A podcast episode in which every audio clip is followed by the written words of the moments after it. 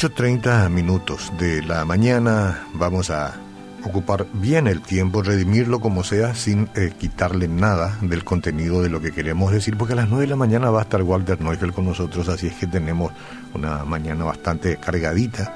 Estoy seguro que él traerá mucho aporte. Bueno, el mensaje que yo recibí esta mañana desde el penal de Tacumbu decía Pabellón Libertad.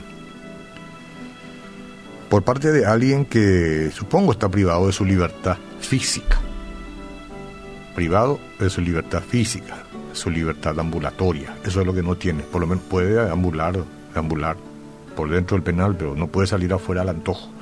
Entonces está privado de su libertad física. Y digo física porque puede estar habilitado para su libertad espiritual. Pues, el que está privado de su libertad física, si quiere, puede estar libre espiritualmente. Para eso está Jesús y Él vino a hacernos libres. Es una decisión personal. Bueno, esa comunicación breve que, tenía que ver con la solicitud musical que nos hizo, que de paso dicho sea se titula No es el final, despertó en mí la siguiente reflexión y fui a Gálatas 5.1, donde dice, Cristo nos libertó para que vivamos en libertad. Por lo tanto, manténganse firmes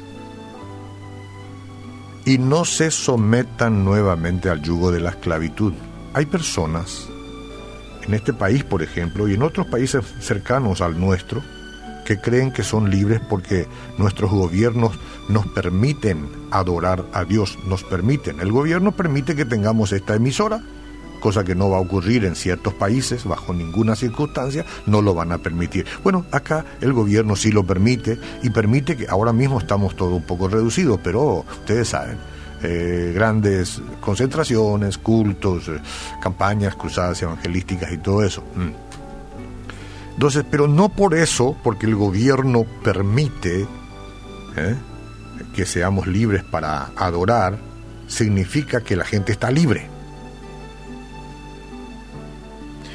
Aquí nos permiten, siempre que las circunstancias sean normales, viajar cuando deseamos, hablar cuando queremos, pero a pesar de estas libertades que una constitución pueda garantizarnos, son innumerables o es innumerable el número de personas que siguen viviendo en esclavitud.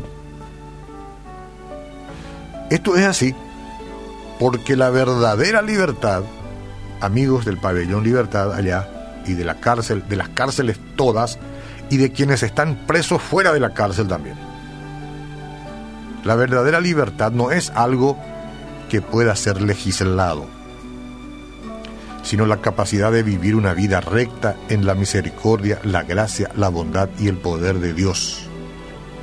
Entonces, la libertad verdadera significa que por medio de Jesucristo somos redimidos de la esclavitud del pecado.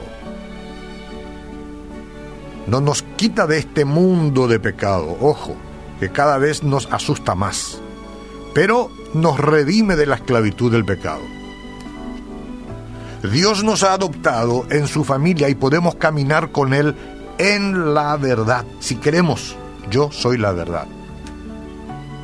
¿Qué es la verdad? Juve Pilato. Y de balde le iba a explicar a un cabezadura.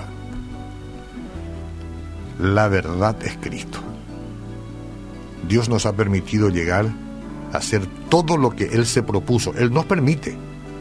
Él ha abierto la puerta para que seamos libres de resentimientos. Fuera resentimientos de mi vida. Fuera baja autoestima de mi vida. Y cualquier otro impedimento que alguna vez me dominaron. Fuera. En el nombre de Jesús. Además su Espíritu Santo nos guía y nos capacita para que podamos hacer todo lo que Él desee. Por su gracia, Cristo nos ha hecho libres para que nos relacionemos unos con otros como Él lo desea. Podemos amar, podemos perdonar en el poder de Dios, claro, porque hemos experimentado lo mismo, Él nos perdonó.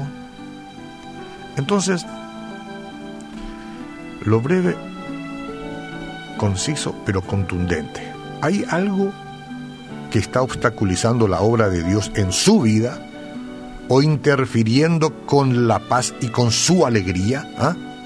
Recuerda que somos libres de la esclavitud del pecado, pero hemos elegido ser esclavos del Señor Jesús. ¡Qué dulce esclavitud! Solo, solo cuando rendimos y sacrificamos todo a Él, podemos vivir realmente la libertad.